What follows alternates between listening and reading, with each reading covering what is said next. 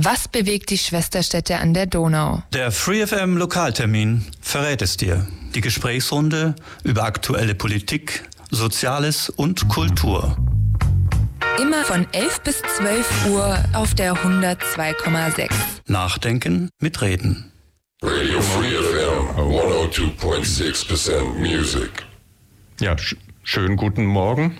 Radio Free FM heute Morgen um 11 Uhr mit dem Lokaltermin, wie alle vier Wochen auf diesem Sendeplatz um dieselbe Zeit. Mein Name ist Michael Trost und neben mir sitzt der Matthias. Steht der Matthias? Aha, guten Morgen. Wir haben zwei Gäste heute auch. Wer ist denn da? Ich bin Solveig Senft. Ich arbeite ehrenamtlich im Verein Sisters für den Ausstieg aus der Prostitution. Und außerdem ist da gut bekannt ja, im Sender. gerne mal wieder hier im Sender und das freut mich auch total. Äh, Eva Maria Glate-Braun, ähm, für die Linke in den Gemeinderat gewählt, 2019 jetzt Mitglied der SPD-Fraktion. Und äh, ich bin ebenfalls Mitglied bei Sisters, Ausstieg aus der Prostitution und ich bin jetzt auch aktiv im Donaubündnis ähm, gegen Zwangsprostitution äh, hier mhm. in Ulm. Womit wir und, auch schon, ja, ja, ja, und dieses Bündnis hat ja auch schon einiges auf den Weg gebracht und gerade was die Zusammenarbeit der Donauländer angeht, die ja gerade in diesem Thema, äh, diese Zusammenarbeit ist gerade in diesem Thema sehr, sehr wichtig. Mhm. Wobei wir auch schon das Thema genannt haben. Es geht heute um ja, Frauen letztendlich. Es geht um Prostitution, um Rotlicht und äh, der Header oder beziehungsweise das Thema ist deshalb Blaulicht im Rotlicht haben wir den Titel heute genannt und äh, darüber wollen wir eine Stunde hier im Lokaltermin sprechen. Matthias. Ganz genau, Blaulicht im Rotlicht. Worum geht es denn da jetzt genau? Es geht darum, wir wollten erstmal ankündigen, eine Veranstaltung vom Donaubündnis ähm, zum Thema Blaulicht im Rotlicht, wo, ein, wo Experten und Expertinnen von der Polizei eingeladen wurden, und zwar vor allen Dingen von der schwedischen Polizei, Simon Heckström.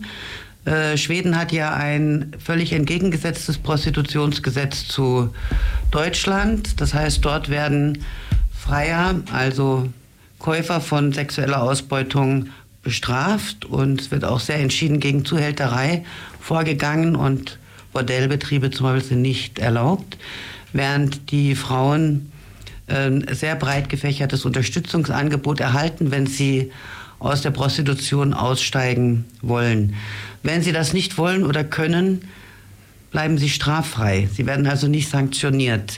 Und der Simon Heckström ist einer der maßgeblichen Polizisten, der auch Schulungsprogramme in Schweden durchgeführt hat und der seit 20 Jahren eben in dem Rotlichtbereich, also in dem Rotlichtbereich arbeitet und auch Bücher geschrieben hat und darüber aufklärt, wie die Polizei vorgeht, um dieses Gesetz, das auch ein Unrechtsbewusstsein schaffen soll, das klar machen soll, dass es nicht in Ordnung ist, wenn Frauen gekauft werden können, wenn Männer Frauen kaufen können für die Befriedigung ihrer Sexualität, beziehungsweise eigentlich Männer Frauen zur sexuellen Ausbeutung kaufen können, denn das ist Prostitution.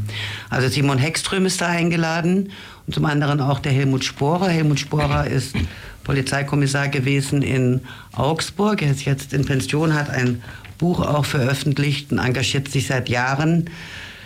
Ähm, also er hat während seiner Tätigkeit ähm, auch im dem Bereich Prostitution gearbeitet und engagiert sich seit Jahren auch für eine andere Gesetzgebung und eine andere Polizeipraxis auch in Deutschland.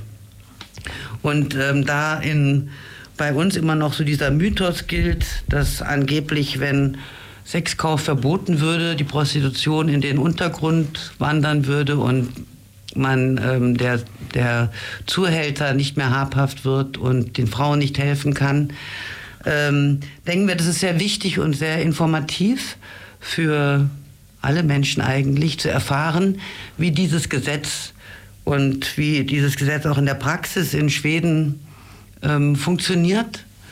Ähm, dass also Schweden noch nicht mal auch auf die Bevölkerungsanzahl bezogen, also sehr viel weniger als 10 Prozent ähm, von Frauen im Prostitutionsmarkt hat, also und verkauft. Also auch der Menschenhandel ist dort ganz entscheidend zurückgegangen, nachdem sie dieses Gesetz verabschiedet hatten. Und der Simon Heckström wird eben darüber aufklären. Und diese Veranstaltung, die ist am Freitag, den 23.06. in der, in der Handwerkskammer in Ulm abends. Und wir freuen uns natürlich, wenn viele, viele Menschen da auch kommen und sich mal informieren, denn so wie dieser Prostitutionsmarkt bei uns zunehmend sich auch noch verschlimmert, ja, und wir zunehmend der das weitgehend wichtigste Land sind schon für Menschenhandel zum Zweck der sexuellen Ausbeutung, denke ich, ist wichtig, dass alle Menschen sich da mehr überlegen, wie wir hier endlich vorgehen können, damit nicht die Armen der ärmsten Frauen hier weiterhin auf den Markt geworfen werden und ausgebeutet werden. Mhm. So. Wie viele Menschen passen denn rein? Also wenn jetzt ganz viele Zuhörer Interesse haben. Also ich glaube, dieser Raum ist schon für über 100 Leute ausgerichtet. Ja, hm? ja. ja. Und ähm, ich erinnere an die Veranstaltung, ich glaub, wann war das? 2016, mhm. ähm, als wir das schon mal in der Sparkasse hatten, als die Sparkasse geschlossen werden musste, weil das Interesse ganz einfach größer war als die Plätze. Und ähm, ich meine, auf der einen Seite ist es schade für die Leute, die nicht reinkommen, und auf der anderen Seite zeigt das aber auch, dass es für die Leute einfach ein Problem ist und dass sie auch wirklich kommen, denn es ist ja nun so, dass es ähm, auch in Ulm kein abstraktes Problem ist, sondern dass es ein, äh, ein wirkliches Problem ist, was man auch sehen kann. Da brauchen wir bloß die Blaubeurer Straße runterzulaufen. Und äh, es ist natürlich auch ein Gewerbe, bei dem man nicht sagen kann, so jetzt ist das, so ist der Stand. Da hat sich zum Beispiel nach Corona noch sehr viel verändert und gerade über diese Dinge aufzuklären, ist, glaube ich, sehr wichtig. Das ist ein gutes Stichwort. Ähm, man kennt das ja eigentlich, beziehungsweise wenn, wenn wir mal jetzt ins Lokale nach Ulm schauen, man kennt das ja, wenn man zum Beispiel in Frankfurt das Bahnhofsviertel anschaut oder, oder allgemein das Rotlichtviertel in Frankfurt, da gibt es einen, einen, klaren Bereich, wo das auch irgendwie stattfindet. Ähm, in Ulm kennt man die Blaubeurer Straße mit den mhm. roten Herzchen, die in den Fenstern leuchten. In Neu-Ulm konzentriert sich, soweit ich weiß, das eher auf das Industrie Industriegebiet draußen auf gewisse Saunaclubs. Ähm, jetzt würde mich interessieren, gerade für Ulm, wo findet denn Prostitution statt? Gibt es da den klassischen Straßenstrich? Ist es hauptsächlich in Bordells oder ist es eher so in Richtung Escort-Service oder findet es zu Hause statt? Wo findet es hauptsächlich statt? Also diesen klassischen Straßenstrich, ne, wie man den zum Beispiel ja. aus diesen Filmen, das Mädchen Irma Ladus oder wie auch immer kennt oder aus verschiedenen Filmen oder so, den haben wir in Ulm nicht. Das heißt aber nicht, dass wir das Problem nicht haben. Das verlagert sich nur. Wir haben zum Beispiel Großbordells, äh, eben in der Blaubeurer Straße. Und ich habe es ja gerade angesprochen, Corona. Durch Corona hat sich das sehr stark äh, verlagert ähm, in zum Beispiel Privatwohnungen, in äh, so kleinteilige Angebote beispielsweise. Und das ist natürlich für die Menschen, die mit den Frauen arbeiten oder die versuchen, erstmal den Frauen Halt zu geben und sie über ihre Rechte aufzuklären und die mit ihnen sprechen, ja, äh, was braucht ihr eigentlich? Es ist natürlich schwierig, die Frauen jetzt zu finden. Da muss man natürlich auch andere Strategien anwenden. Also das ist, sagen wir mal, in Ulm jetzt eher vertreten, dieses, diese kleinteilige Sache und dann diese großen Betriebe, sagen wir es mal so. Ich habe von einer äh, Organisation, die in Ulm tätig ist, gehört, dass die im letzten Jahr in 60, äh, 16 Betrieben waren und eben versucht haben, mit den Frauen in Kontakt zu kommen und dass die Arbeit eben doch sehr viel ist, eben auch auf Kleinanzeigen zu gucken, dann auf Tipps von anderen Frauen zu hören, da arbeitet jemand und dann zu versuchen, diese Frauen persönlich zu kontaktieren. Das ist auf der, ja, das ist jetzt schon ein bisschen anders als vor Corona als das heißt, sich das dann doch sehr auf die großen Betriebe konzentriert. Das heißt, es ist noch diffuser geworden, wahrscheinlich auch viel schwieriger diffuser, Überblick zu bekommen ja. und einfach ja, ja, noch viel mehr, äh, ja, ist das in Privatbereichen, damit viel schlechter noch zu kontrollieren und äh, wahrscheinlich auch der Gesamtüberblick, wie viele Menschen sind überhaupt in der Branche betroffen. Richtig, richtig. Wahrscheinlich kann man es gar nicht so genau dann äh, es ist, Das ist schwierig. So schwierig ist es eigentlich nicht, denn die Frauen schalten Anzeigen oder die Zuhälter schalten Anzeigen. Mhm. Es ist also kein Problem zu wissen, wo die Frauen sich, also wo die Frauen prostituiert werden.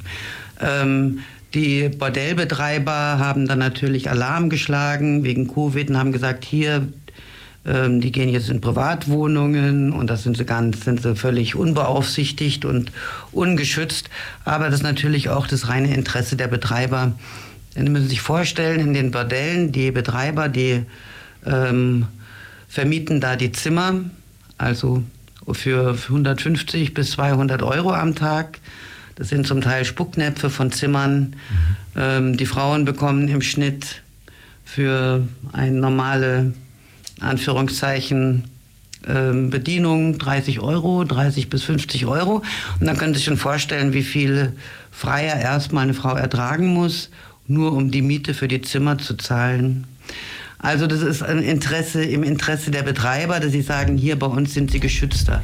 Die sind, die Frauen sind in den Bordellen nicht geschützter. Sie werden dort noch zusätzlich von den Betreibern ausgebeutet, die Dickkasse machen mit der sexuellen Ausbeutung der Frauen. Mhm. Äh, sie werden dort überwacht, aber das ist nicht unbedingt nur zu ihrer Sicherheit, sondern das ist auch, also wenn wir zum Beispiel Streetwork machen, ich bin auch gelegentlich mitgegangen in Stuttgart, ähm, sondern damit die Betreiber eben auch sehen, mit wem haben die Frauen hier Kontakt. Ja, das ist gar nicht so einfach, da als Hilfsorganisationen zum Beispiel reinzugehen, wenn man nicht irgendwie noch einen Rückhalt hat. Man muss sich mit den Betreibern gut stellen. Ähm, und auch die Zahlen, also die, die Frauen, die in den letzten Jahren ähm, getötet wurden, also umgebracht wurden, da waren auch in den Bordellen mehrere Frauen, die umgebracht wurden. Also ein Notfallknopf hilft da auch nicht so viel. Deswegen muss man da immer genau, genau hin, hingucken, ne? in wessen Interesse ist es. Also ich denke, das ist natürlich sinnvoller, wenn die Frauen sich wirklich vielleicht selbst organisieren würden. Und in Wohnungen, haben sie zumindest die 150 Euro am Tag nicht, sondern zahlen vielleicht 300 Euro oder 500 Euro im Monat. Allerdings werden natürlich die meisten dieser Wohnungen auch von Zuhältern angemietet und die Frauen sind da wie in den Bordellen drinne und werden dann auch weiter weitergeleitet. Mhm. So damit komme ich auch zu dem Punkt, warum das auch wirklich schwierig ist, vor allen Dingen für nichtstaatliche Hilfsorganisationen. In Stuttgart zum Beispiel ist das Gesundheitsamt, die dort so eine niedrigschwellige Beratungsstelle betreiben. Und da sind natürlich auch die Betreiber mehr ähm, in der Sorge, dass sie sich ja nicht anlegen mit dem Gesundheitsamt. Also da kommen die Streetworkerinnen rein, aber selbst dort erlauben sich einige Betreiber dann zu sagen, nee, die wollen wir jetzt nicht mehr. Ne? Also die ähm, versucht ja die Frauen hier uns abspenstig zu machen oder so. Ja, ja. Äh, wenn es ehrenamtliche oder nicht staatliche Organisationen sind, haben die natürlich nicht, haben die es auch nicht so leicht, sich mit den Betreibern erstmal auch ähm, zu einigen, dass sie zumindest Zugang zu den Frauen haben und ihnen auch Angebote ein Kärtchen, Hilfekarte oder so geben können. Mhm. Mal grundsätzlich. Mhm, also wollte ich ja noch was sagen Gerne, ja. zum Gesundheitsamt in Ulm. Da konnte ich diese Arbeit, ähm, sagen wir mal, etwas von außen, aber doch ziemlich genau miterleben, weil ich eine direkte Kollegin hatte, die ähm, dort arbeitet und dass eigentlich die Kolleginnen im Gesundheitsamt sehr genau darauf gucken, dass die Frauen alleine reinkommen in das Zimmer, dass die wirklich ihre eigene Meinung auch sagen, soweit das möglich ist, soweit das eben nicht angstgesteuert ist, aber ähm, eine äh, irgendwelche geartete Einigung über ähm, Freier findet da nicht statt, weil da eigentlich nur geschaut wird, wie ist der Kontakt zu den Frauen. Aber da kommen wir sicherlich noch dazu, dass das auch mit den Ulmer Strukturen eigentlich mhm. zusammenhängt. Ja, genau. Und auch vielleicht die Einordnung sind wir in Ulm jetzt besonders prekär oder wie stehen wir in Ulm eigentlich da, würde ich sagen. Das, da kommen wir sicherlich noch dazu, weil das ist, äh, dass wir das irgendwie strukturieren. Genau. Ich denke, Matthias hat erstmal noch Musik ausgesucht, das heißt noch hat drei Musiken ausgesucht, Matthias. Ja, wir spielen gleich mal ein, würde ich sagen, von Common Imagine. Das machen wir. Dann sagen wir mal Musik ab. Jo, zurück bei Radio Free FM im Lokaltermin heute am Sonntag. Sagte ich vorher, dass das Common von Imagine, natürlich ist es so rum und nicht Imagine von Common. Ja, ganz genau. Ähm, wir sind hier heute mit dem Thema Blaulicht im Rotlicht. Ähm, es geht um das Thema Prostitution. Und äh, ich fand vorhin den Punkt ganz interessant mit, äh, die Frauen müssen sich selber organisieren oder sollten sich auch selbst organisieren. Weil ganz formal gesehen handelt es sich ja da auch irgendwie, zumindest wenn wir die Bordells anschauen, um Arbeitgeber und Arbeitnehmerinnen. mal ganz formal gesehen, gibt es denn da eine gewerkschaftliche Vertretung? Wenn ich, wenn ich an Zusammenschlüsse von Arbeitnehmern denke, denke ich als erstes an eine Gewerkschaft. Gibt es denn sowas oder äh, gibt es da zumindest eine Tendenz dazu? Ähm, ich glaube, dass die drei Prozent oder die, ja, wenn es überhaupt drei Prozent sind der Frauen, die man immer im Fernsehen sieht und die sagen, ich mache das ja freiwillig, ähm, die haben sich auch zusammengeschlossen und da gibt es auch verschiedene Zusammenschlüsse von Frauen, die was machen. Ähm, aber ich meine, wenn man das groß sieht, das sind bestimmt, das sind weit über 80 Prozent, die haben überhaupt nicht die Chance, nicht die, die, nicht den, den Tick einer Chance, sich in irgendeiner Weise zusammenzuschließen, um irgendwas gegen die oder, oder um eine Vertretung gegenüber den Bordellbesitzern zu etablieren. Ich glaube, die würden, ja, also böse klingt, aber die würden dir einfach auslachen, ja. Also die, die weil sie haben ja keine Rechte, oft nicht mal Papiere. Äh, also da ist das ganz schwierig. Ich meine, es stehen ja auch einige Dinge in diesem ähm, Prostituierten-Schutzgesetz von 2017 drin, wo zum Beispiel drin steht, dass die Frauen auch sowas wie eine Abrechnung bekommen müssen jeden Monat von von den Betreibern. Aber das sind das ist rein illusorisch. Sowas passiert einfach nicht. Sowas ähm, äh, äh man kann das sehr schwer, ähm, es ist sehr schwer greifbar, was eigentlich dort abläuft. Und äh, deshalb ein Zusammenschluss von Frauen.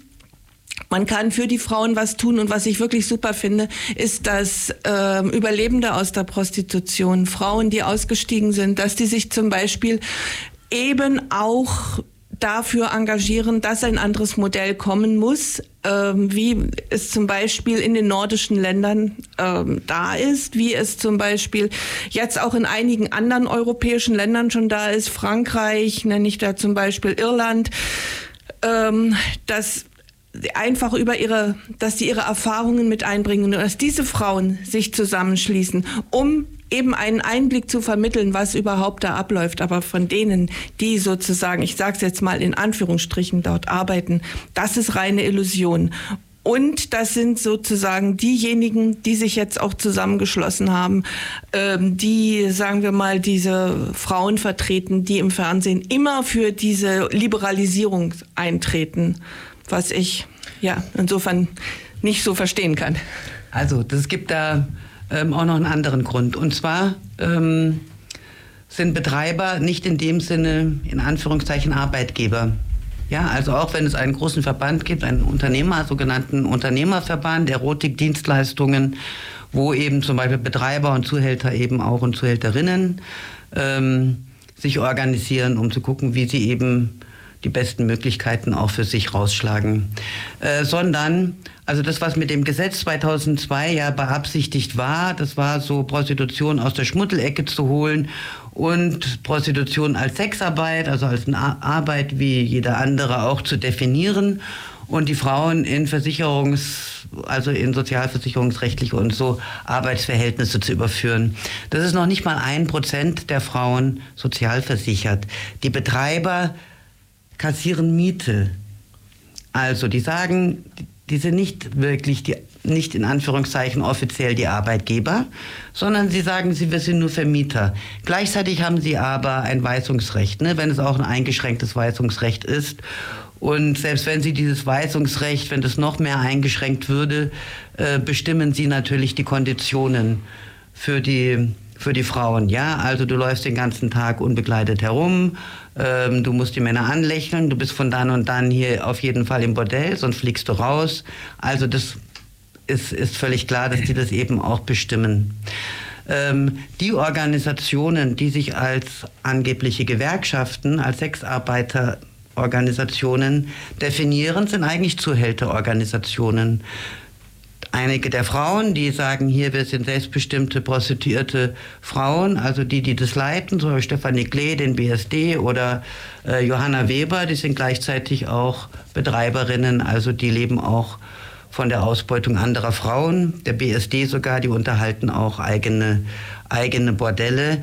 Und bei diesen internationalen Organisationen, die sich so nennen, da sind Sexworker, also auf diesen Begriff sollte man vielleicht nochmal kommen. Das sind sechs Worker alle, die in irgendeiner Weise nicht nur die Menschen, die prostituiert werden, sondern auch Betreiber, Zuhälter und Freier sind da Alis, also ähm, Verbündete, Ah, ja. Verbündete von Mhm. Sexworkern. Da wird da nicht so unterschieden. Das sind das eben alle in dem Bereich. Also das ist so, wie wenn wir einen Verein hätten, der sich als, also wo Arbeitnehmer, Arbeitgeber und was weiß ich, wenn noch alles mit drinne ist und sagen, die setzen sich ein jetzt hier angeblich für die äh, äh, Leiharbeiterrechte. Wie man es von gelben Gewerkschaften auch Ja, ja. kennt. Ich habe aber tatsächlich gehört, dass es in der Gewerkschaft Verdi einen Fachbereich gibt, äh, besondere Dienste, hieß der Ja, oder heißt ja, der. ja, ja. Ist der nicht genau für sowas zuständig eigentlich? Äh, da kann also als der erste Fall von einer Frau, die aussteigen wollte, der war ähm, 2000, oh, so 12. Die kam zu uns ins linken Büro, die Frau stand auf der Matte und sagte, so, ich möchte jetzt aussteigen.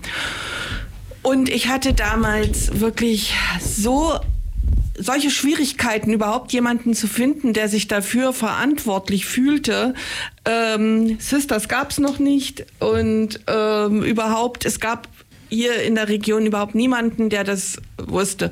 Und ich wurde dann eben auch zu, zu Verdi besondere Dienstleistungen verwiesen was dann aber auch irgendwie ins Leere lief. Inzwischen, glaube ich, gibt es da äh, die Möglichkeit, und ich habe da auch schon was gehört, dass die da irgendwas machen, aber ich habe da auch noch nichts mitgekriegt, dass das irgendwie ähm, so eine schlagfähige äh, Truppe wäre, die wirklich da irgendwas durchsetzen könnte. Also es ist jetzt auch, also ich glaube, da haben sich die Gewerkschaften also auch noch nicht irgendwie als Ansprechpartner, äh, wenn jetzt jemand ein Problem hat und sagt, ich möchte da jetzt aussteigen oder, oder wie auch immer oder ich habe da Probleme, glaube ich nicht. Äh, es gibt sehr, also es gibt einige Hilfsorganisationen und die da ähm, sicherlich was machen können. Aber Verdi muss dann, glaube ich, wenn sie da was machen wollen, noch ein ganzes Stück vorangehen und überhaupt jetzt erstmal gucken, was wollen wir eigentlich, Wel welche Richtung vertreten wir da eigentlich. Ihr habt Sisters angesprochen, was eben gesagt zu dem Zeitpunkt 2012 gab es den Verein noch nicht. Äh, vielleicht lass uns doch mal ganz kurz darüber sprechen. Es ist ein Ulmer, es ist ein baden-württembergisch, ein deutscher übergreifender Verein. Sagt doch vielleicht ein paar Worte mal ganz kurz dazu. Ah, wer hat das wann wie gegründet? Wer ist da äh, für was zuständig und, und, und. Einfach damit man das auch ein bisschen einordnen können. Also Sisters wurde, ist ein, ein bundesweiter Verein. Wir haben auch verschiedene Ortsgruppen. Also in Ulm haben wir keine eigene Ortsgruppe. In Ulm bin äh, ich jetzt eben und Eva Maria für, für Sisters, weil ich bin auch ähm, für den in dem Gesamtverein eben tätig. Aber wir haben einige sehr rührige Ortsgruppen und das Sisters hat sich 2015 gegründet. Und zwar, weil ähm, nichts voranging und nichts vorangeht in Deutschland. Ganz im Gegenteil, sich die Situation für die prostituierten Frauen verschärft hat. Und Deutschland, wie ich vorhin schon sagte, ne, ein, eines der wichtigsten Zielländer ist, auch für Menschenhandel in die Prostitution. Und die Politik sich nicht, nicht gerührt hat. Ähm, unser Anliegen war, dass wir jederzeit, also gerade deswegen auch deutschlandweit, dass Mitglieder auch ähm, Frauen beim Ausstieg unterstützen oder sie zumindest beraten. Wobei das liegt immer auch an den einzelnen Mitgliedern. Es ist nicht so einfach, eine Frau zu unterstützen. Und die bekommen auch Unterstützung, diese Mitglieder oder auch die Gruppen von unseren Sozialarbeiterinnen, von unseren versierten Sozialarbeiterinnen. Und gegründet wurde Sisters vor allen Dingen von Sabine Konstabel, die seit 30 Jahren im in der mit prostituierten Frauen zu tun hat, im Gesundheitsamt in Stuttgart und in der dort in der niedrigschwelligen äh, Beratungsstelle La Strada arbeitet, die also eigentlich über 30 Jahren Erfahrung hat, auch mit der Situation von Prostituierten, wie man sie unterstützen kann, dass sie ins Hilfesystem kommen. Ähm, und auch natürlich auch geschichtlich, wie sich die Situation verändert hat. Ähm, und von, also im Vorstand sind derzeit Leni Breimeyer noch von der Oh ja. SPD und Karin Ehlers, sie ist eigentlich Technikerin. Also jedenfalls waren es verschiedene Frauen, die aus ganz unterschiedlichen Richtungen kamen. Und unser Anliegen war eben, wie gesagt, wir haben auch eine Ausstiegswohnung. Wir sind völlig unabhängig. Wir sind nur Spenden, arbeiten nur Spenden und Mitgliedsbeiträge basiert. Und bei uns ist niemand fest angestellt, also überhaupt niemand angestellt, sondern wir sind ehrenamtlich tätig um Frauen, wenn sich eine bei uns meldet, ne, dass wir zum Beispiel wissen, was ich, Koblenz, da haben wir zwei Frauen, fragen wir die, könnt ihr mal euch mit der Frau treffen, fragen, was los ist. So, und wir haben natürlich auch Frauen, also gerade in Berlin, unsere Organisation in Berlin, die arbeitet dort auch, macht dort Streetwerk mit einem anderen Verband zusammen oder auch in Dortmund. Äh, oder in Leipzig haben wir einen sehr rührigen Ortsverband. Also Verband, die, die dort tätig sind. Aber unser Hauptanliegen ähm, ist jetzt nicht nur einzelnen Frauen zu helfen, denn für jede Frau, der wir helfen, da kommen äh, 10, 100.000 wieder neue Frauen, die hierher verbracht werden. Ja, das ist also Tropfen auf dem heißen Stein, wenngleich uns das auch sehr wichtig ist. Ähm, sondern dass wir eben ein gesellschaftliches Umdenken wollen und eine andere politische Einstellung. Dass klar wird, dass in diese 20 Jahre, ne, wo das heißt, Prostitution ist doch Sexarbeit, ist doch irgendwie wie jede andere Arbeit, ne, als sei die Vulva oder als seien die Körperöffnungen von Frauen Arbeitsinstrumente. Ähm, abgesehen davon, dass diese Arbeit auch niemand anders dann tun kann. Ne? Jede Arbeit müsste ja dann eigentlich auch von jemand anderem, wenn sie eine Arbeit ist. Ja, ein 50-jähriger Mann könnte dann ja ganz genauso gut die Freier bedienen, ne? wenn aber es gibt eben dann 18 oder 19, 20-jährige Frauen, die dann nur angefragt werden. Ähm, also eine, diese Gesetzgebung hat in Deutschland wirklich vor allen Dingen zu einer ähm, Normalisierung geführt, zu einer Akzeptanz von also ich finde, wenn, wenn sie das mitkriegen, ja, wenn sie in die Bordellbereiche gehen und die Bordelle gehen, und die Frauen da mitkriegen, wahnsinnig junge Frauen, ähm, der deutschen Sprache meistens nicht mächtig, ne, die da wie in den Bordellen, wie in Stellen, ja, zur sexuellen Benutzung oder zur nicht nur sexuellen Benutzung, ja, die Freierwünsche, das steigert sich auch immer weiter, ne? Also was da inzwischen dazugehört, eine Würgen zum Beispiel gehört inzwischen mit dazu, ja, also das, ähm, also wirklich Sachen, die noch zusätzlich lebensbedrohlich sind, ähm, dass es so akzeptiert wird. Das ist im Grunde, wenn man sich genau überlegt, so eine Barbarei. Und dass es bei uns so normalisiert ist, das wollen wir verändern. Wir wollen haben, dass es klar wird. Wir wollen haben, dass es klar wird, Männern klar wird, dass es nicht in Ordnung ist, dass es nicht human ist, ähm, dass Sexualität nicht etwas ist, was man sich, wo man sich einen Menschen kauft, den man einfach irgendwie benutzen kann, das tut ihnen ja selber auch nicht gut. Dass es nicht gut ist, wenn junge Menschen das als Vorbild schon bekommen. Ja, wenn junge Männer, zum Beispiel ich bin Lehrerin, ja, ich arbeite ja mit Mädchen und mit Jungs. Ich äh, sehe ja, wie junge Männer was oder was Jungs für, für Bedürfnisse eigentlich haben. Und wenn sie dann so irgendwie vermittelt bekommen, naja, ihr könnt also hier, Frauen sind nicht so viel wert oder die, die da eben auf dem Strich zu kaufen sind. Ne? Also die werden ja zu Soziopath Partie erzogen fast. Ne? Das ist ähm, ja, das ist deprimierend. Und ich denke, da muss endlich was anderes, da muss eine andere Politik, da müssen eine andere Einstellung, da müssen andere Bewertungen her. Ja, wir können das nicht zulassen, dass ähm, die Armen der ärmsten Frauen eigentlich, ja, die marginalisiertesten äh, im 20., im 21. Jahrhundert hier in eine Industrie reingebracht werden, wo sie wirklich, wo sie, wo sie zerstört werden, wo sie systematisch zerstört werden. Die machen das ja nicht bis zur Rente. Ja. Zunehmend die osteuropäischen Frauen, die wir heute und afrikanischen Frauen auch und chinesischen, aber hauptsächlich osteuropäische, die bei uns auf den Markt kommen, die sind zunehmend immer jünger. Die machen das ein paar Jahre, dann sind sie kaputt. Und der deutsche Staat trägt nicht die Kosten für diese Frauen. Die werden dann zurückgeschoben, die von den Zuhältern zum Teil auch in die Heimat. Dann sind sie da vielleicht, werden sie dort aufgefangen von ihren Communities und die jüngere Schwester kommt. Der deutsche Staat trägt nicht die Kosten dafür, wie die Frauen zerstört werden. Zum Teil wandern sie dort in die Psychiatrien. Eine unserer Mitarbeiterinnen, die ist Rumänin, die war in Rumänien zum Beispiel in der Psychiatrie und da ist bekannt, in welche der Psychiatrien die Frauen kommen, die dann eben irgendwann mal völlig durchknallen. Ähm, es gibt wahrscheinlich eine sehr hohe Quote auch an Frauen, die Selbstmord verüben. Das wird gar nicht gerechnet, das wird gar nicht erfasst.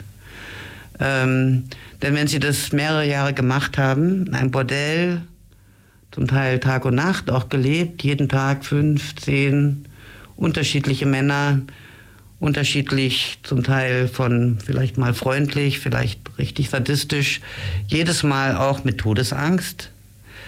Das man kann den Körper und die Seele nicht so, man kann das temporär abspalten, aber das hat Kosten. Ja, man kann nicht ständig dissoziieren. Also auch die Frauen, auch die deutschen Frauen, die wir unterstützen, also die das eine Weile gemacht haben und vielleicht sogar noch unter etwas privilegierteren Bedingungen, wo sie noch ein bisschen Gestaltungsmöglichkeiten hatten, die sind beschädigt. Die sind noch Jahre und Jahrzehnte danach zum Teil beschädigt.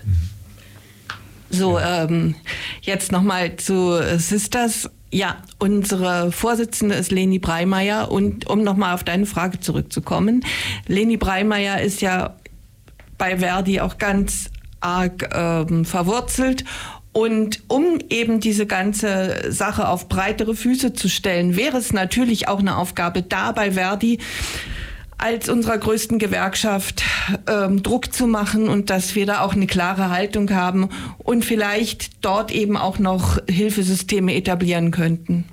Mhm.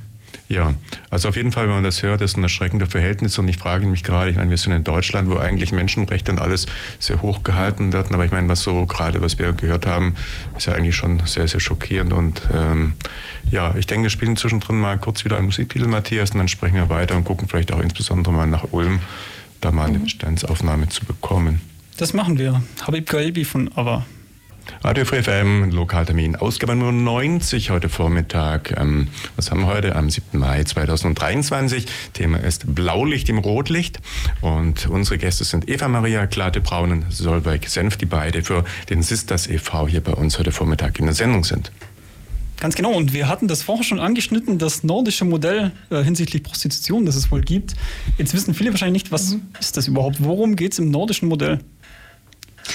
Also das nordische Modell heißt so, weil äh, Schweden das erste Land war, Schweden und dann ist Norwegen nachgezogen, ähm, das erste Land war, das einen Perspektivwechsel vollzogen hat in ungefähr zur gleichen Zeit wie Deutschland ähm, Prostitution weitgehend legalisiert hat hat Schweden eine komplett andere Richtung eingeschlagen.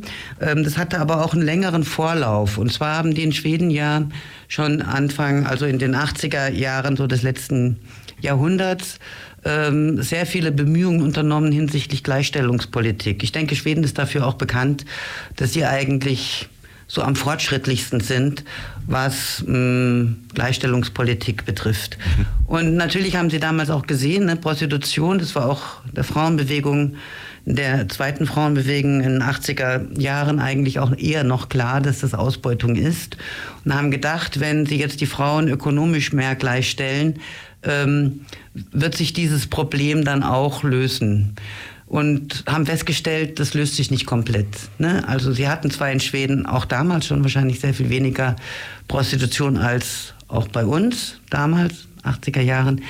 Ähm, aber ähm, sie haben gesagt, Prostitution gesehen, Prostitution existiert immer noch. Sie haben dann äh, ausgiebig, also ich glaube, das ging fast über zehn Jahre, haben sie Feldstudien betrieben, sehr ernsthaft, um zu gucken, woran liegt das, was können wir da machen und ist vielleicht das, was wir hier später in Deutschland gemacht haben, alles legalisieren in Ordnung oder ist es gerade falsch oder was, was ist möglich? Und sind dann übereingekommen, ähm, also dieses Gesetz, dieses sogenannte nordische Modell, was da eingeführt wurde, ähm, ist eigentlich ein Teil eines Gesamtpakets ähm, von Gesetzen gegen Gewalt gegen Frauen. Also in, steht in diesem, in diesem Kontext.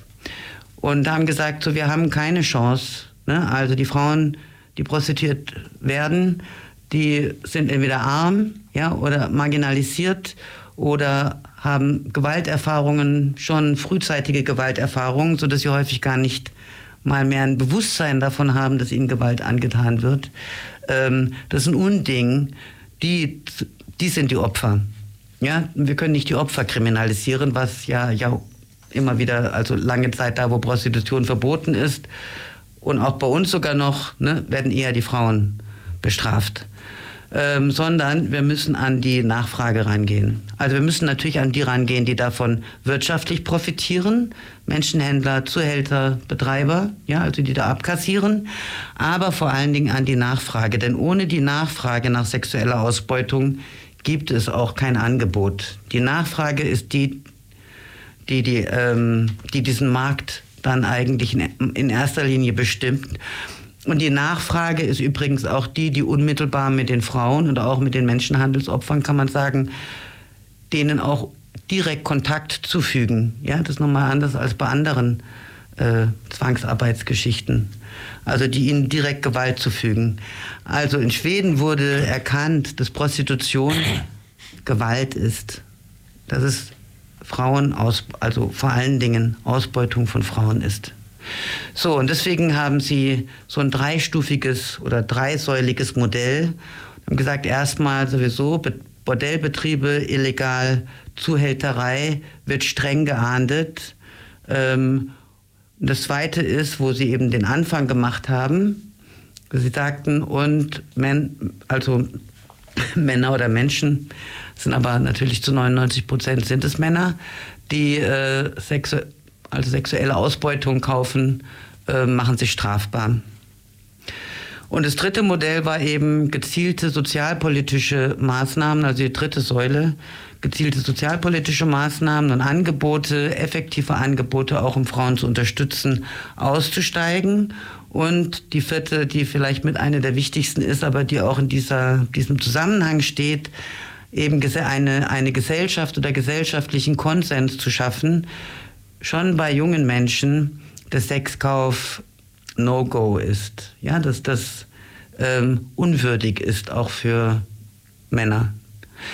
Ähm, das gab damals sehr wohl auch Widerstand, aber als das Gesetz durchgesetzt war, ähm, hat sich zunehmend auch heute noch, ne, also wir haben jetzt eine andere Regierung in Schweden seit ein oder zwei Jahren, also die Akzeptanz dieses Gesetzes liegt bei Frauen bei über 80 Prozent, bei Männern bei über 70 Prozent. Also das hat sich durchgesetzt. Und ich war selber als Lehrerin auch schon in Schweden. Wir hatten da Comenius-Projekte und ich war also wirklich hingerissen. Erstens, wie offen auch über dieses Thema gesprochen wird und wie differenziert und wie engagiert auch von, von jungen Männern. Also, Schweden hatte da den Anfang gemacht und ähm, dieses Gesetz hat natürlich dafür gesorgt, dass Schweden als als ähm, für, für Menschenhändler auch nicht mehr so attraktiv war. Es gibt abgehörte äh, Protokolle von Menschenhändlern, die gesagt haben, nee, also ähm, da kriegt man zu viele Schwierigkeiten. Ja, also da, da können wir keine Frauen jetzt mehr hinschicken.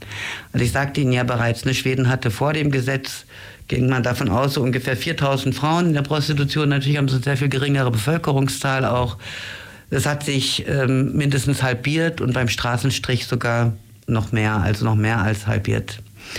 Ähm, das ist im Vergleich zu Deutschland, ne, wo wir von 200.000 bis 400.000 Frauen sprechen, ähm, natürlich sehr viel weniger. Und vor allen Dingen haben die Frauen da die Möglichkeit, sich äh, vertrauensvoll eben auch an die Polizei zu wenden. Also dieses Gesetz war am Anfang dennoch nicht so sehr wirkungsvoll. Ähm, was ganz entscheidend war, war, dass dann Polizeiaufklärung betrieben wurde, also um Polizisten ähm, zu schulen, dass sie eben in diesem Bereich dann eben auch tätig werden und wie sie eben die Frauen ansprechen und wie sie auch die Freier ansprechen. Und das Weitere war, dass eben auch zum Beispiel Unterrichtsprogramme, also auch in Schulen und Universitäten, so Sensibilisierungsprogramme auch liefen. Was, was mir persönlich aufgefallen ist, ist, dass es tatsächlich auch namhafte Organisationen gibt, die das nordische Modell ablehnen, wie zum Beispiel die Weltgesundheitsorganisation und sogar Amnesty International. Wie kommt denn das? Ähm, weil diese Organisationen, ja, das finde ich auch alles sehr frustrierend. Ähm, weil, also aus, aus, welchen Gründen äh, denken Sie, dass es ähm, Wenn ich Ihnen jetzt ganz... Ähm, oder warum? Ich würde mal sagen, dass die, dass arme Frauen die schlechteste Lobby haben. Ja, also auch bei Amnesty, wir hatten damals protestiert. Ich weiß nicht, wer von wem das jetzt so im Einzelnen ausging. Wir haben das natürlich auch recherchiert.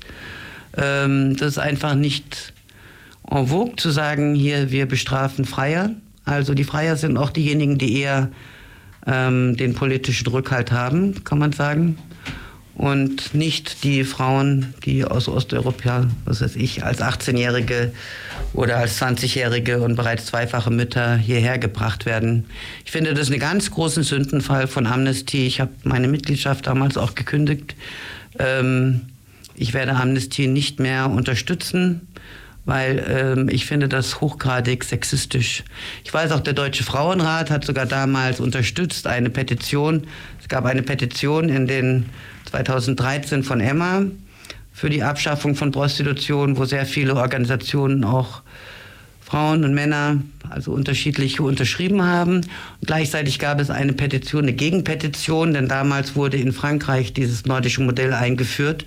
Und da hat die Pro-Prostitutionslobby ähm, zu lange geschlafen, also in Anführungszeichen. Die haben nicht damit gerechnet, dass es doch dazu kommt und haben dann natürlich ihre ähm, Öffentlichkeitsarbeit und ihre politische Arbeit verstärkt. Und die haben dann hier ein eine Petition gestartet für, ähm, wie hieß sie nochmal? Naja, im Grunde genommen für Sexkauf, ne? also für Prostitution. Für Prostitution. Hat der Deutsche Frauenrat mit unterschrieben. Sie finden das jetzt nicht mehr auf denen ihrer Homepage. Also wir haben Organisationen und wir haben leider auch in Deutschland Frauenorganisationen.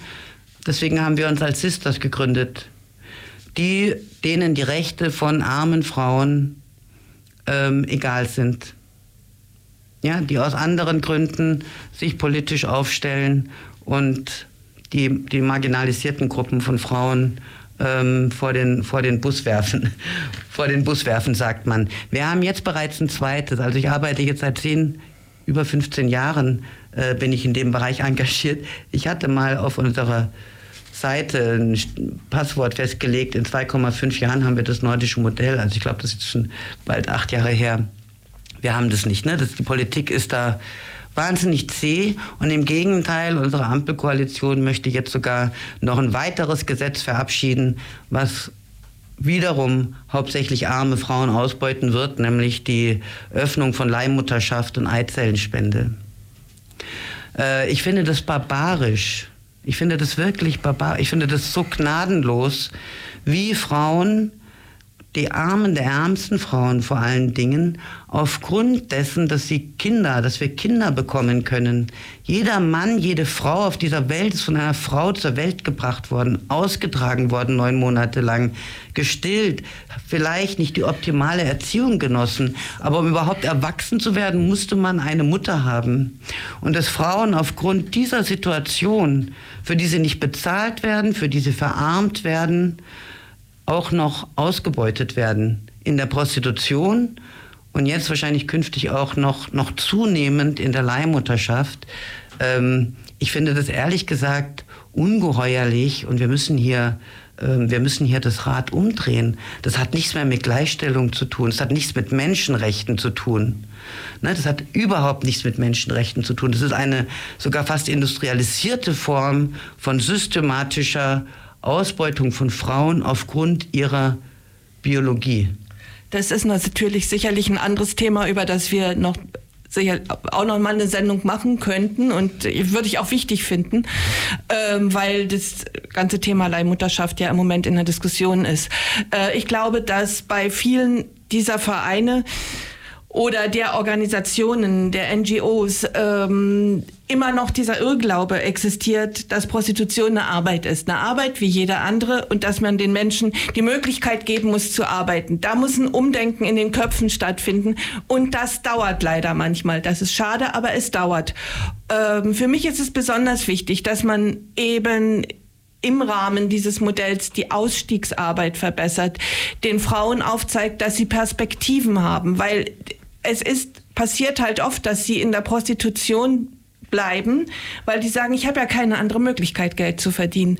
Und das ist der Punkt, an dem wir wirklich ansetzen müssen, den Frauen Bildungsmöglichkeiten aufzuzeigen, den Frauen zu zeigen, dass es auch ähm, andere Möglichkeiten gibt zu arbeiten, dass sie vielleicht auch mal etwas weniger Geld haben werden, wenn die zum Beispiel eine Ausbildung machen. Da hatten wir nämlich jetzt einen Fall äh, hier in Ulm wo es dann, äh, wo die Frau sagte, mm, ja, dann muss ich gucken, dass ich damit hinkomme. Ne? Aber dass es sich für sie lohnt, dass dann eben keine mm, Ausbeutung ähm, des Körpers mehr der Frau mehr stattfindet, dass sie eben keine Schmerzen mehr erleiden muss, dass sie nicht mehr jeden Freier reinlassen muss. Das ist für mich das Wichtigste, hier zu arbeiten und ähm, auch vor Ort zu schauen, wie können wir den Frauen helfen. Eva, du hattest vorhin sehr interessantes Beispiel auch gebracht, was gut illustriert, wie mhm. Frauen sogar erschwert ist, hier eigentlich auszusteigen. Ne? Du hast gesagt, von einer Frau, die ja, aussteigen äh, äh, wollte, aber die über die woanders Zahlen von Steuern und. Genau, es ist ja. Ähm Also viele Frauen, die hierher kommen, haben auch keine Krankenversicherung. So. Und das, da sind wir ja seit der, den letzten Haushaltsberatungen dran, in Ulm eben was zu ändern, indem wir eine Clearingstelle machen für Menschen ohne Krankenversicherung. Und äh, Medinetz ist hier zum Beispiel auch mit eingebunden in die Arbeit mit den Frauen, wenn es da Fragen gibt. Und die Frauen hier, die haben ein Problem, ähm, nämlich sie haben oft keine Krankenversicherung bezahlt. Und wenn sie dann aussteigen wollen, wenn sie eine Lehre anfangen wollen, dann wird erstmal geguckt, oh, da haben, sind ja es sind ist sogenanntes Einkommen erzielt worden, was bedeutet, es hätten Krankenkassenbeiträge abgeführt werden müssen. Sprich, es hat sich ein riesen Schuldenberg aufgetürmt. Und das ist dann die Aufgabe vor Ort, eben auch mit den Sozialarbeiterinnen zu schauen, mit der Krankenkasse eben äh, ins Gespräch zu kommen, wie weit man da den Frauen auch entgegenkommen kann. Und ich glaube, da müssen wir wirklich gucken, da müssen wir schauen, dass wir pragmatische Lösungen finden, die die Frauen da eben entlastet, die den Ausstieg dann eben erleichtert, dass eben diese bürokratischen Hürden wegfallen. Und ein anderer Fall war auch eine Frau, wo die aussteigen wollte, die in einer anderen Stadt gemeldet war, weil es ist ja, die Frauen wechseln ja immer ganz kurzfristig, sie sind nur mal kurzfristig in einer Stadt, waren dann zum ersten Mal sagen wir mal, in, in einer Stadt in Baden-Württemberg angemeldet und wollen dann in Rheinland-Pfalz oder so aussteigen. Dann müssen auch noch die ähm, Jobcenter miteinander oft ähm, kommunizieren, damit es überhaupt möglich ist, dass die Frau in der Stadt, in der sie dann lebt, anfangen kann, eine Ausbildung zu machen. Also das sind eben doch Hürden und da muss man einfach schauen. Gerade in diesem Bereich ist es, es es ist, also ich mag den Begriff nicht so, aber es ist wirklich eine Grauzone mhm. auch. Es sind viele Dinge, die eben da sind zwar, es gibt dieses Gesetz, aber das Gesetz, das, das taugt eben dafür auch sehr schlecht, ähm, dass man da eben schauen muss, wie kann man da diesen gordischen Knoten durchschneiden und wie kann man es den Frauen einfach leichter machen, auszusteigen und ein neues Leben zu beginnen. Weil viele Frauen suchen eine Perspektive und wir beuten eben auch die Frauen aus aus Ländern, in denen sie zu Hause keine Chance haben, vielleicht irgendwie was zu verdienen und oft ihre Familien noch ernähren müssen. Und insofern ist für mich eben das Donaubündnis auch sehr wichtig, äh, das sich gegen Zwangsprostitution wendet, damit ähm, die Länder, damit eine länderübergreifende Zusammenarbeit stattfindet. Und wir haben jetzt zweimal Reisen nach Temeschwar vom Gemeinderat aus. Und da müsste man vielleicht neben den wunderbaren Dingen der Kulturhauptstadt eben auch diese Schattenseiten betrachten und das Gespräch suchen die Menschen kommen, also sagst Rumänien dann eben wahrscheinlich, ja. wo überwiegend kommen denn die Leute, auch gerade aus dem Umweltbereich, gibt es da Erkenntnisse, sind die aus Asien oder ist das ah, Rumänien? Das ist oder wo kommen die überwiegend her? Größtenteils Bulgarien, ja. Rumänien, Ungarn war sehr viel, aber da weiß ich nicht, glaube ich, jetzt wieder ein Stück Moldawien. weit zurückgegangen. Also es sind auch, halt, das sind ja, auch, das sind auch vor allen Dingen Frauen, man kann jetzt nicht sagen, dass es Rumäninnen hauptsächlich wären, sondern Doch, eigentlich aus den, ja, aus den marginalisierten mhm. ähm, etwas ausgegrenzten Gruppen ja. eigentlich dieser, dieser Länder, ne, die mit dem mhm. Zerfall des Osmanischen Reiches, kann man sagen, sich ja auch ähm, da ja. gebildet haben. Das sind zum Teil auch aus Roma und Sinti-Communities, die in Rumänien oder Moldawien, wo die unter sehr prekären Verhältnissen leben, ähm, wenig Möglichkeiten haben, irgendwie eine Arbeit zu finden. Und es hat sich dann rumgesprochen, ja, die kommen zum Teil mit ihren Onkels, mit ihren Vätern, mit ihren Müttern manchmal sogar. sind die Zuhälter oder ja, der Bulli Bascha also eines Ortes, der dann eben irgendeiner, der dann da eben äh, Geschäfte macht ne, mit den jungen Frauen. Ähm, es sind aber auch, aber auch zum Beispiel türkische Minderheit in Bulgarien oder so. Ja, es gibt also vor allen Dingen aus den Gruppen, die auch in ihren Herkunftsländern schon stärker marginalisiert sind. Und warum hauptsächlich aus Osteuropa, das ist, hat natürlich auch zu tun mit damals mit der Öffnung, mit der EU-Osterweiterung. Denn die sind ja dann erstmal drei Monate legal hier. Also da gibt es nicht die Probleme, wie zum Beispiel bei afrikanischen Frauen oder bei chinesischen Frauen, wo es nochmal anders oder Japanerinnen oder was weiß ich, Asiatinnen, ähm, lateinamerikanischen Frauen. Äh, die sind hier wirklich nicht so stark vertreten, weil es es für die Betreiber dann auch komplizierter ist. Also. Ja, und das sind zum Teil halt auch oft mafinöse äh, Strukturen, die dahinter sind und es gibt zum Beispiel auch eine, eine ähm, Statistik, wo eben ganz genau aufgeführt wird, aus welchen Ländern die Frauen kommen. Und da ist es eben halt so, dass der Donauraum da besonders vertreten ist. Und ähm, gerade mit den Frauen aus Afrika ist es natürlich noch ein Stück weit schwieriger, weil die eben auch oft mit äh, bestimmten Ritualen, Zauberritualen oder was auch immer äh, gebunden sind an ihre Peiniger. Ja. Und da was zu machen ist, man kommt deshalb auch schwieriger an diese Frauen ran. Das sind auch mafiose Strukturen da in diesem ja, ganzen. Ja, ja, ja, also die Frauen, so eine 18-jährige oder 19- oder 20-jährige äh, Roma-Frau zum Beispiel, die vielleicht noch nicht mal richtig lesen und schreiben kann, ähm, die findet nicht von sich aus den Weg jetzt hier nach Ulm. Also das ja. ist, die werden hergebracht und die werden eben auch immer wieder in andere andere Städte und in andere Orte, in andere Bordelle verschafft. Also das ist durchzogen nicht nur mit Gewalt, von Gewalt, sondern auch von kriminellen Strukturen. Und das nur, um nochmal darauf zurückzukommen, was Sie vorher sagten. Dieser Begriff Sexarbeit ist natürlich sehr tückisch. Das ist ein Propagandabegriff, denn der macht nicht mehr deutlich, was da in der Prostitution tatsächlich geschieht. Ja, ähm, um jetzt nochmal auf Ulm zurückzukommen. In Ulm haben wir eben, wie wir am Anfang schon sagten, diese Strukturen. Wir haben keinen Straßenstrich, wir haben äh, diese größeren Bordellbetriebe und wir haben eben Wohnungs Frauen, die in Wohnungen arbeiten. Und seit einigen Jahren haben wir eine Hilfsorganisation, die sich damit äh, befasst, die auch infolge des Donaubündnisses mitgegründet wurde. Das ist ELA, die jetzt bei der Diakonie ähm, angesiedelt ist und die sich um Frauen in ihrer Situation kümmert. Und auf der anderen Seite, und das ist ein sehr interessantes Projekt, äh, seit circa zwei Jahren äh, bei Faktori, also diesem Bildungsträger in Ulm, ähm, ein von der Europäischen Union gefördertes Projekt Piazza und Piazza ähm, befasst sich besonders damit, Frauen eben Bildung zu vermitteln. Also und auch mit den Frauen zu arbeiten. Und das, das Wichtigste ist ja erstmal Vertrauen aufzubauen, mit den Frauen zu reden und dann vielleicht diesen Punkt zu finden, dass sie sagen, ja, jetzt interessiert mich das doch, jetzt möchte ich fragen, welche Chancen habe ich denn noch? Und das damit befassen die sich besonders. Und ich glaube, in Ulm ist es aufgrund der Lage und aufgrund der Situation durchaus angebracht, dass wir diese zwei Organisationen haben. Ganz kurz noch die schnelle Kontaktinfo, wenn man sich melden möchte, auch mit euch in Verbindung treten, weil wir haben ja nur noch 50 Sekunden.